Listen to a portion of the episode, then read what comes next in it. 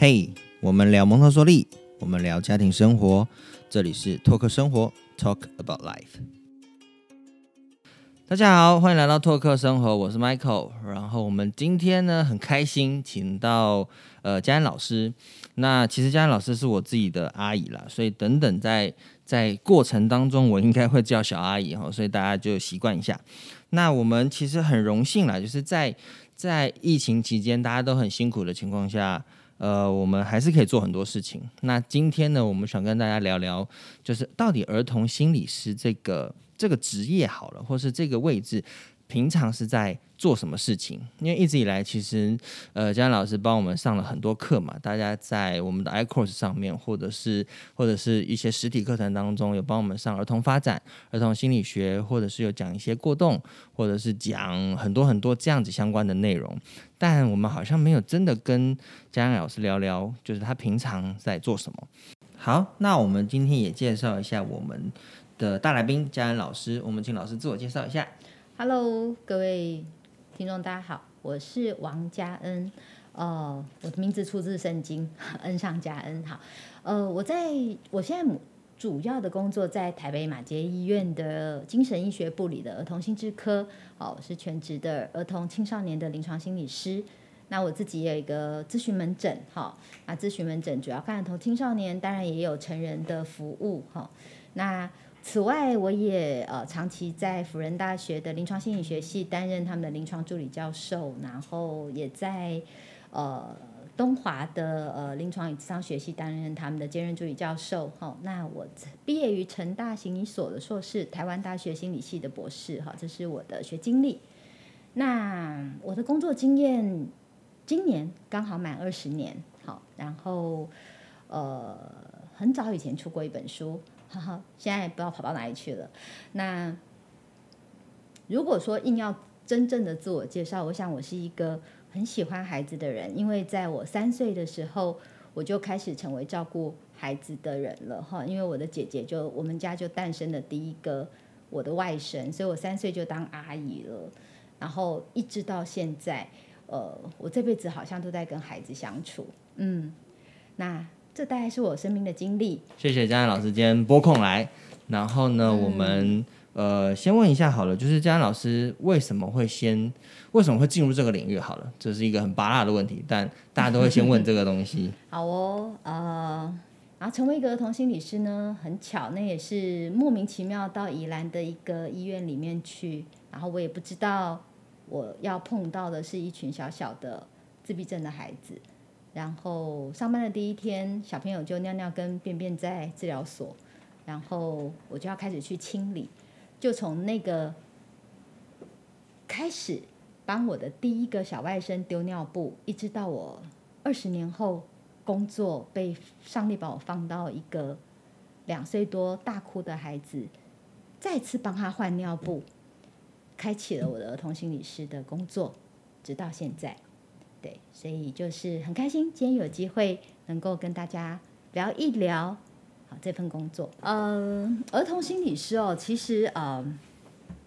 哎，我觉得一般大众哈，讲到心理师哈，我最近才被问过，就是有一个人来抗议哈，因为就是在我一个讲座上面，那个主办单位就写了个心理医师，嗯，好，然后大家就会搞不清楚，好，就是说哎，这是心理医师吗？啊，心理师吗？啊精神科医师吗？有什么不一样？哈，那其实就是大众都搞不清楚。然后呢，你如果看电视媒体，也会写的乱七八糟。比如说儿童教育专家、儿童发展专家、儿童心理专家，啊，你根本不知道他背后是什么。嗯。好，所以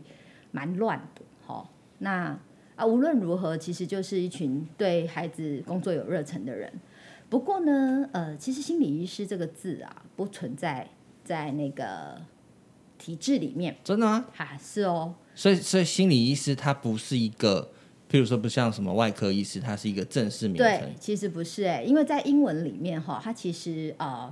心理医师，因为在美国会称为心理医师，是因为他们的心理师就跟我们台湾一样，你刚刚说儿童心理师，他的英文是 psychologist，可是因为在美国他一定要念到 PhD，好，一定要念到博士嘛哈，那那个 PhD 其实跟呃，医师的那个位置是接近，所以在美国可能会有一个这样的翻译。可是，在台湾的心理师的学历要求是 master，只要念到硕士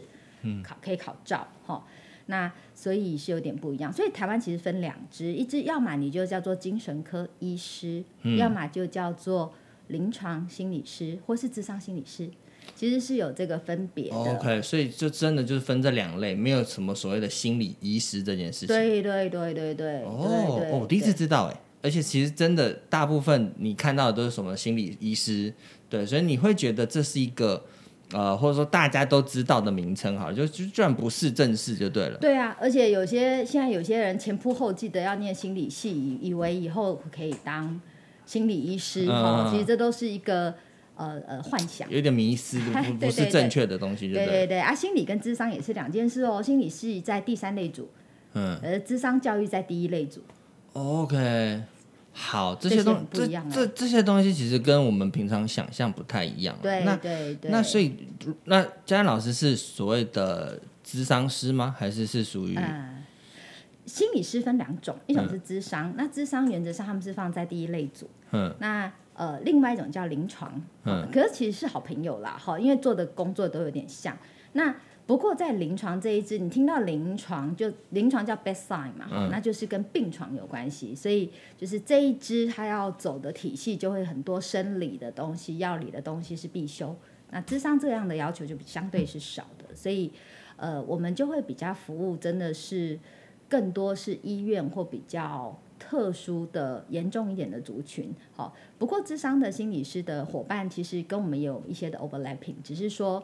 职场不同。那因为我自己后来还有呃。我的 PhD 是念发展嘛，吼、所以就比较会往儿童青少年去走。不过你刚问 Michael，你刚刚讲了一个更难的，叫儿童心理师，哈，其实儿童心理师，老实说没有这种认证，OK？哦，那就是一个 term，然后我觉得是从媒体慢慢儿童专家这些东西慢慢累积起来，因为你不想要给他一个什么名称嘛，那种要给他一个就是听起来很粉红泡泡、很专业泡泡的名称啊，反正大家听了就会开心，爸爸妈妈听了就会相信哎，这种事情。对对对，对，那我我好奇问一下，因为譬如说像我们商管好了，你会有嗯。产销人发财五个领域嘛？那你在修的时候，你一定会专一个领域，你的论文对。会是某一某一个对区域的。对，所以也就是说，呃，并没有所谓的儿童心理师这件事情，而是而是你在修心理心理嗯。医、呃心理系这件事情的时候，它会有一个专领域是像你的博士你是念儿童发展，嗯，所以你的专领域就会跟儿童会更熟悉一些。对，就是一个是你在论文的时候，你是不是有选儿童去做跟念，那你就比较能够跟你未来的工作做结合，就跟医师一样，像医师他们是不是七年医学系后，然后他们必须要有个专科，啊啊啊！，那那心理师也一样，不过咨商就不确定。那临床的话，因为现在在各医院呐、所以家长或是听众，如果你真的要找你的小孩是十八岁以下，无论是看医生或找心理师，你真的要去 check 他们这个背景。哦，哎，因为我们其实考照就是一个照就叫心理师、临床心理师或职场心理师，可是问题他不会有另外一个关叫做儿童要另外考，可是医师有哦，精神科医师如果他要号称自己叫儿童精神科医师，他必须去考多一年，嗯，专门是。training 儿童，然后他哦才能再考另外一张照。可是儿童心理师其实是没有的，所以大家怎么分辨比较简单？如果你真的要找，你要看这个人哈的背景哈，你就去 Google 查他，肉 肉搜他一下哈。如果第一个他收费蛮贵的，好，然后再来是你决定，哎，我我我喜欢这个人，或者说我要为我的孩子做一些事一段时间，而不是说啊，就是上个什么课，然后有效没效，到底这个东西在在做什是么？嗯，嗯是不是很有效？或者说、啊、上一些课哈啊，家长哭一哭哈啊，哭完了觉得 哇心脏很舒服，啊隔天就忘记，其实也没有不好，只是你要是你觉得你常常需要这样子啊，这种不是办法，所以你就要去查喽哈啊，怎么查？上网去查，如果是临床智商，我就不清楚哈。临床的话，比较保险的查法是，如果你查到他曾经或是现在他任职的单位是医院，可是那个医院里面有分科叫儿童心智科，儿童心智科其实原则上它就是儿童青少年的精神科啦。可是你讲精神科小孩，会或是家长会有一些抗拒。对对对对对，我有一个小孩很好笑哦，他他那个时候他在学校很不乖嘛，哈，啊每天打打人呐，哈骂人呐，咬人呐，哈小小三了哦，还可以咬人，有没有哈了不起？通常咬人应该是两三岁的事，嗯，啊咬到小三，啊妈妈就把他嗲过来，哈，啊嗲过来看的时候，他就看儿童心智科，可是他那天整间不够啊，哈，他就跟成人混在一起，所以他看到那个小孩就看到精神科三个字，然后就坐在那边候诊哈。然后好死不死，那天我们有一个病人就很乱，大人就在那边尖叫啊，啊把衣服脱掉啊，就就警卫赶快把他搬。哎，那小孩哈，从那一天回家都不用吃药就好了，吓到了，哎，好了好了，都不咬人什么，一个月后才开始又推人忘记，然后哎，对对对对对，那他妈妈就把他带来我的门诊看，哦，我觉得很好笑，我就问他说，哎呀，你这个月怎么会不咬人？他就突然跟我说，我问你哈。我如果吃那个医生，因为医生会开药嘛哈，然后我吃那个医生的药哈，那是代表我是神经病。然后啊，如果我吃了药就是神经病，我以后就会脱衣服跟尖叫，就变成那个样子。哎对，所以我就说，那你怎么不咬人？他说我都捏大腿哈。他说我在学校如果不乖，我就捏大腿。我说哇，你好棒哦！可是还是不行了啊，因为还是一个有过动困难的孩子，所以很有趣啊哈。所以真的要找。儿童心理师，他没有一个专业的认证，可是他其实是有一个职业上你可以有机可循。OK，对，那当然现在也有一些蛮多，在这几年的出书率也很高。嗯，哦，就是很多心理师会出书，那你大概也可以从这个方向去看，说这个心理师的书，第一个你。看，因为太多家长会问说我要看什么书嘛？有没有推荐的书？嗯，那可是哈，我觉得大部分的家长不晓得在线上的家长你的经验呢，哈，就是你买回去你也不会看了哈，或是看两页就关起来都浪费。我的经验也是这样。哎，对对对，所以哈，千万不要这样买书，你就去成品先去看一下免费的，你看得下去前十五页再买这样子哈。那你看得下去的那个心理师，代表他他写的文字你听得进去，那才是真的。了解哦，这这这个我觉得是，就是我自己身为家长啦，或者是因为我毕竟你是我小阿姨嘛，可是我们过往的我们在聊天当中，其实我从来没有真的去，就好像很多人会问我们说啊，AMS 就是蒙特梭利的国际证照、国内证照这些东西到底差在哪边？真的是这次这样子聊，我才知道说，好，原来这个领域其实像光是没有儿童心理师这个职位，我就觉得就是是超乎我想象的啦。对对对对对，我觉得哦，那家长们真的是可以，因为我我自己觉得啦，就是在呃世俗的眼光下，好了，就是儿童精神科或者说我们所谓儿童心智科，很多家长其实会排斥的，就是是你身边周遭一定有这样的朋友嘛，就是你会排斥小孩被贴上这种标签，就算他已经是比较好听的，但我觉得今天这样的分享是至少你你家长你在 search 资料的时候，你是可以知道说你要怎么样找到真的可能可以帮助你的。呃，医生，而不是就是去一个心灵成长的的很多身边房间的这种课程，然后真的哭完之后，你会觉得心里好像舒适了，可是实质上他可能没有真的帮帮到你的东西。那再来问一下好了，就是你在呃平常啦，就是你的日常，其实你就是零到十八的孩子的很多个案嘛。那这些个案当中，有没有你觉得真的是很很好玩？譬如说像刚刚你说的。呃，有小朋友送到成人精神科，然后他就吓到。虽然说他有那个状态，可他可以忍了。有没有这种还蛮蛮好玩的东西是可以跟大家分享？或者是说，呃，可能有一些家长他们听到了之后会知道说，哦，其实他们的状态并不是这么这么特别，其实是这个东西是一个很正常，你可以去去找寻解答的这种这种状态。其实孩子的世界哈，很非常的有趣哈，就是。他们跟成人不太一样，他们会有很多让人意想不到的事情哈。譬如说，嗯，我曾经有一个好几个哈，小学就跳楼的哈，听起来也听起来让人困扰哈。严肃一点的来讲，二零一九年哦，COVID nineteen 开始，然后一百零九年应该就是去年。跟大家讲一件很可怕的数据，这并不好玩哦。零到十四岁的孩子，哈，我们台湾不是以前很爱讲什么前十大死因吗？哈，通常不是癌症就是中风嘛，哈，以后我们大家就这样死嘛，哈，所以是要感谢癌症啊，没有癌症我们都死不掉，也蛮恐怖。好，那哎，可是你知道哦，零到十四岁的第五名死掉的小孩，好、是自杀、哎，你能想象吗？它这个数据是一路攀升的状态，对卫生署，然后呃，二零呃一呃一百零八年到一百零九年一倍，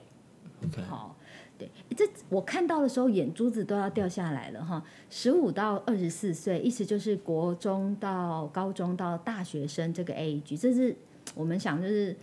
年轻正灿烂，对还没有像你们这样家庭压力，小孩这么多，应该是最自由自在的对，的谈个恋爱，然后嗯每天在那边哈，哎、这些孩子是第二名还第三名？OK，哦，可是比较让人吓一大跳，想说，哎、小学生国一、国二的小孩怎么会选选择这种方式离嗯开？哈、不过说到这个智商之差，因为要讲有趣的哈，我碰过几个还真有趣的小孩哈，他来哦。学校就逼来，因为你知道现在学校都很紧张，嗯你只要在学校嚷嚷我要跳楼，不管你是开玩笑，只要你有办法嚷嚷，哎，对对对对对对对，哦学校就会会拉警报，然后就搞得很大条哈。所以如果你的小孩爱开玩笑，一定要告诉他哪些可以可以开，哪些不能开哈。那这小孩很好玩，他来的呃来的时候，他就是在学校要跳嘛，他被被老师拉下来。哎、不，最妙的是他每次要跳楼，啊都会带把伞啊，吼。哦为什么他这样比较可以降落？哎？你们猜，你们猜，哎，你怎么那么聪明？真的啊还 真的真的，整个很妙咖哈，就是他带一把，而且很大把，我觉得哎很大把那这样阻力才够啊！哎，对对对对对，哈，哇，那很聪明啊！对对对他每次都跑到上去说我要掉喽，然后就会记得拿一把伞。那我就问他，你拿伞？哎，对，他说，哎，那个柯南都这样跳嘛，哈，你知道哈，柯南呐、还有一些看的，哎，那个小孩真的很妙哈。然后学校一直觉得他在胡扯，嗯，好不合逻辑，而且他功课很好，他都班上前五名的一个小男生。那后来，哎。呃，当儿童心理是有一个让人很着迷的地方哈，就是这些孩子，他们仿佛跟我们大人不太一样，他们仿佛可以在身体里记得一些很小时候的经验，嗯，那你知道那个他想跳哈，其实反正他就是跟同学处不来，然后同学就会笑他嘛哈，所以后来 finally 我是跟他妈妈说，他除了冲动，可能有一些些，其实有有很红的一个疾病叫。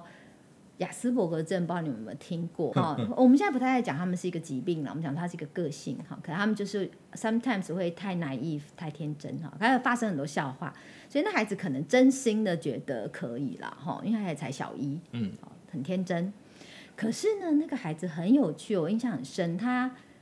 呃，后来他跳跳跳跳跳跳跳，那他我跟他妈妈聊的时候，他就拿着一把伞在我旁边呢，一直跳，一直跳，一直蹦蹦蹦，是超吵的这样。哦，后来他妈就突然跟我说，他就突然回头很大声骂他说：“啊，你再吵就把你丢掉哦！”哈、我想说，我妈妈在你生命中的某一个瞬间，你一定有要想把你孩子丢掉的时候哦。然然后那小孩哦，突然就躺在那边哦不动哦啊不讲话，开始默默的流泪哈、我整个觉得就是好像在看三立台然后、只是是小孩版哈、觉得你是在你在演哪一出好，然后哎谈谈谈谈谈，然后他妈妈后来就突然讲到说，其实那个小孩就很难带哈，两岁前很难带。然后他曾经就是难带到，就是那种很吵嘛，两岁小孩不都吵得要死嘛，嗯啊楼下会一直跑上来，还有打报报警啊，哈，我就想说有真的吵到报警，吵到报警，因为嘣嘣嘣嘣嘣，然后他爸爸会修理他，然后小孩会大哭，他们就是家暴。总之，这个小孩从小是整死他的父母亲，可他爸妈其实是很爱他的。嗯，那可是哈，那孩子也是有趣，他妈有一次。他 baby 就难带了，喝奶也难，后来才发现说他胃有一个很奇怪的问题，所以他六个月以前哦，他妈超惨，他妈没有躺下来睡觉过，因为一躺那小孩就大哭，所以那个孩子抱在身上不能躺，直立的睡，哦，好直立的睡，那生出来折磨妈妈，对不对？对对，可是后来才六个月后，小儿科才发现说，因为他肠子跟胃有一个问题，如果你让那个孩子是躺着睡，他会很痛。，OK，可那可是鬼知道，对不对？哈、嗯所以也是你就是很悲情。觉得小孩爱，哎，对，就悲情。所以那个孩子在一岁以前啊，他妈妈曾经哦很痛苦嘛，然后快疯掉了，他就把他抱起来摔在床上过一次。OK，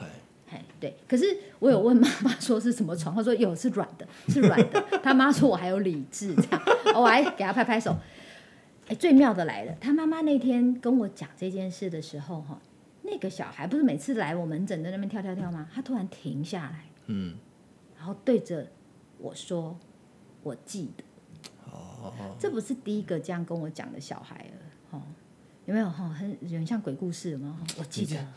OK，好，对，这是一件很特别的事。那那个孩子后来连续一个月，每次来他就会很爱玩一个游戏哈，就是他妈坐着，然后就开始从那个椅子底下不断的钻出来。后来有一天我就告诉他说：“哎，你一直钻，你是在重生是不是？”他就突然眼睛放得很亮，跟我说：“对，我小时候太难带了，我想要当一个乖宝宝。对妈妈，你再帮我生一次。”嗯哇，这个小孩好好敏感的一个小孩对啊。，呃，不止一个，好多好多位孩子，只是说这些孩子有没有机会被妈妈看见，然后那个妈妈那时候一直哭，然后跟他的孩子道歉，从此以后他就没有再跳楼了，很稀奇哈、哦。这孩子的世界就是很有趣，然后很精致，嗯有时候真的是要花一些时间去去解读孩子，对不对？对对，Michael 讲的太棒了，就是那个解读。所以那个妈妈在解读，无论是 baby，而且一直到孩子跳楼，在学校闹好多的事情的时候，他的妈妈永远第一时间都是告诉他你该怎么做，你你你你别人会怎么想，你这样子啊，有需要到这样吗？吼，那这些都是我们我们从我们大家长大大概都是这样长大的吧？就是都是从比较表象的东西去告诉你应该做什么，对不该对做什么，对对对，大家会怎么看你？但是其实我觉得成人很常会忘记去发现说，其实孩子的想法是什么才会做这些事情。对，而且当然这种东西是很很深层的啦，但是我觉得有时候就是你当你解读对的时候，孩子的情绪就转过来，就就当然我没有碰过这么神奇的事情啦，就是就就我们的经验来说，我们常常是解读孩子，但是你会你会看到孩子因为你的解读不一样，或是你预备了不一样的东西给他后，他的行为会不一样。可是这么已经到大的孩子，然后这样子的很深层的转化，我我也真的是第一次听到，对，还蛮感动的。是啊对，就是在在我的工作里，这是经常发生的事情。嗯，所以就是你真的是会知道，哎，书里面讲什么叫相信孩子，或是理解孩子，或是倾听孩子，嗯，哈，然后我们大人真的有资格说，我们可以理解后，让孩子从我们的身上学到一个好的情绪的管理能力吗？哦，那光是听得懂，就像你讲的那个理解，嗯，就非常非常难。对，因为我相信每个父母都很爱他的孩子，都有心嘛，可是一定都崩溃嘛，吼、孩子带孩子不崩溃，你就不是真的用心 对你带孩子。刚刚讲到，你刚刚讲到丢床，哈，我在想说，哇，我小时候有没有？因为因为像奶鸡是我 我自己带的嘛，啊就是至少在那时候妈妈上班，所以我我知道那时候奶鸡是我比较长，当然下班后妈妈会接手，可是那时候我一个人需要带的时候，我在想说，我有没有把它丢丢到床上过之类的。刚刚我还真的刚刚就是去去去回想一下啦，应该是没有啦。对，因为你讲小孩记得这件事情，我会想说，我因为你呃，我觉得啊那你回去问问他好了。问他记不记得？因为我我这刚刚感触也很深，就是我我相信父母都一定会有失控的时候，嗯，那一定啦，你你失控的当下，你还是会有理智，没错。所以刚妈妈可能选择丢在弹簧床上，对对对但是你你自己事后，其实我觉得父母也是很很自责的，因为你会觉得自己怎么会、怎么会做这样的事情？对，所以我觉得其实对成人来说也是一种，就虽然说你是在找寻孩子的呃问题点，然后去理解孩子，可是我觉得回到一件事情，就是成人其实也是在检视自己内心的一些一些遗憾点，或者是一些一些状态，这种自我疗愈的状态也是也是还蛮蛮疗愈的啦，我觉得。真的，有的时候我我最常听到的家长讲一句话，我都会跟他们说：“对，真的。”他说：“啊，那个嘉老师，我们来这边学啊。有一天，我跟我先生觉得我们的孩子好幸福哦，哈，就是说拎北拎布都没有被这样对待过，就他们从小没有这样被对待，嗯，对对对，就是说啊，因为我们没有经验，我们爸爸妈妈就是这样带啊，我们也好好的啊，我现在孩子为什么要这样带？哈，好，那刚刚蒋老师有提到了，就是孩子情绪这件事情，其实我们在 九月四号的时候呢，有请嘉恩老师来帮我们做一个线上讲座。那这个讲座，呃，我觉得先请嘉恩老师聊聊初衷好了，就是为什么我们那时候会想要办这样子的讲座？嗯，这部分要很谢谢 Michael 的支持哈，就是啊，刚刚我们有讲那个要听懂孩子嘛，对不对？哈、当然我发现有一个名词啊，你到处都看得到，叫做正哎，对，正正向教养跟正念哈。有感觉，有哎，感觉。正向教养就是如雨后班，它是从阿德勒开始，好，然后开始又有一些美国认证，然后再来另外一个很火红的就叫儿童正念哈。那现在疫情一结束，就好多实体的什么呃夏令营啊，哦啊什么开学前的儿童正念呐、哈、网络的也有，线上的也有，哈、还有父母的正念呐、哦，甚至有些是免费的课程，我觉得这都是一个很不错的变化。可是呃，你知道，当东西很多的时候，呃，也就是乱的开始啊。嗯，就资讯太太爆炸了，哎，太多元了。对对对，好、啊，希望我不会是乱的那一个。那 呃，我自己在这个部分有呃花了好长一段时间在理呃在学习这个儿童的这一块哈、那嗯，大家如果如果有机会来听，可能会呃会有机会真的搞清楚那个正念或正向教养哈、这个很流行的这两个概念哈、我觉得会听这个节目的家长呢，可能本来就很关心这些议题，或许你们已经都知道一些了哈。那或许我们有机会哈，一个是经验一下，不是脑袋中的知道，就是真的去感受。我们会实体操作一下，even 是线上。呃，在我几个月以前哈，也办过一呃一百多个人的一次的活动。那那一次让我觉得很惊讶，就是这些对于教养也很有经验、上课的很多的伙伴们，他们体验以后，就是会有很多的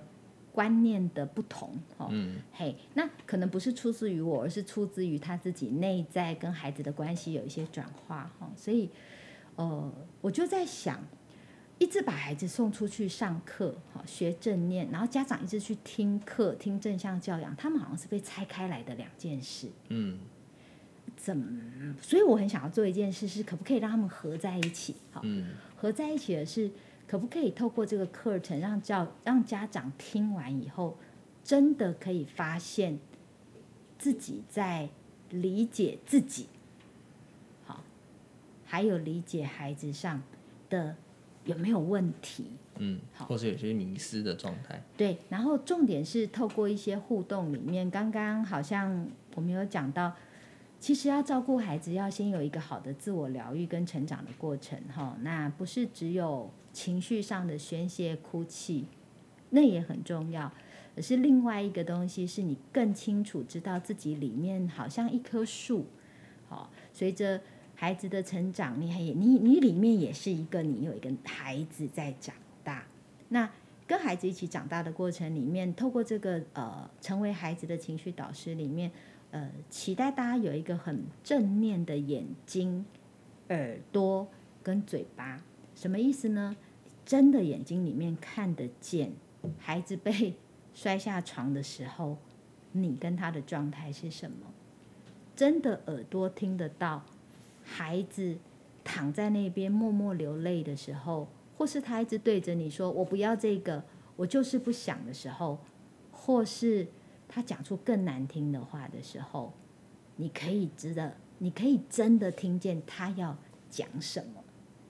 然后你口中才会说出你跟孩子真的都需要听的话，而不是一直在问题解决。这个我们称为正念沟通。嗯，嘿，以前我们会讲身教不如言教哈，可是很抽象，嗯，所以身教不如言教，我觉得换到现在哈，它变成是一个很抽象的老掉牙的话。那真正的身教其实不是你做而已哈，孩子没有只要看你做，孩子还要被你看懂跟听懂。嗯嗯，所以这门课我很希望能够整合现在时下大家都很流行的正念跟正向教养这样的构念，能够带着家长再次真的实际去体验交流哈。所以谁能够来上这些课哈？我是觉得，当然家长有孩子的人哈，嗯其实我觉得我其实也很期待是你有接触孩子的工作者。嗯，就只要你有跟孩子有互动，对，因为你影响的人其实非常多哎、嗯不是只有一个哎、嗯吼，然后当然你尤其是带孩子带的很辛苦的家长，我觉得会格外适用。嗯好，那还有另外一个，如果你真的很好奇这个是什么，也很欢迎你一起来当我们的伙伴。嗯嗯嗯。对，因为这也是一个很新的尝试，这样子。嗯，好，其实应该是说，回到刚刚一开始的问题啦，为什么我们要办这样的讲座？就是就市面坊间来说，其实有真的有非常非常多正向教养、正念教养这这些内容。那就像佳老师刚刚说的，其实其实这样子的同温层，很多很多家长们都有接触到类似的东西，好了，或者对类似的内容。但我们希望的是带着呃理解孩子的一个初衷，然后你同时去理解自己，这样子的整合性的东西。那我们通过三小时里面会有一些实作。呃，你应该会有一些不一样的感觉，而不只是单纯的去检视你自己内心。你会去检视的事情是怎么样用不同的角度去理解孩子。我觉得这个东西对于孩子的本身没有足够的深入的了解的情况下，很难去讲得清楚。那我觉得这可能会是我们的课程特色之一。那也希望，呃，像张老师分享的，家长们，或者是你是跟孩子会有相处到的成人们，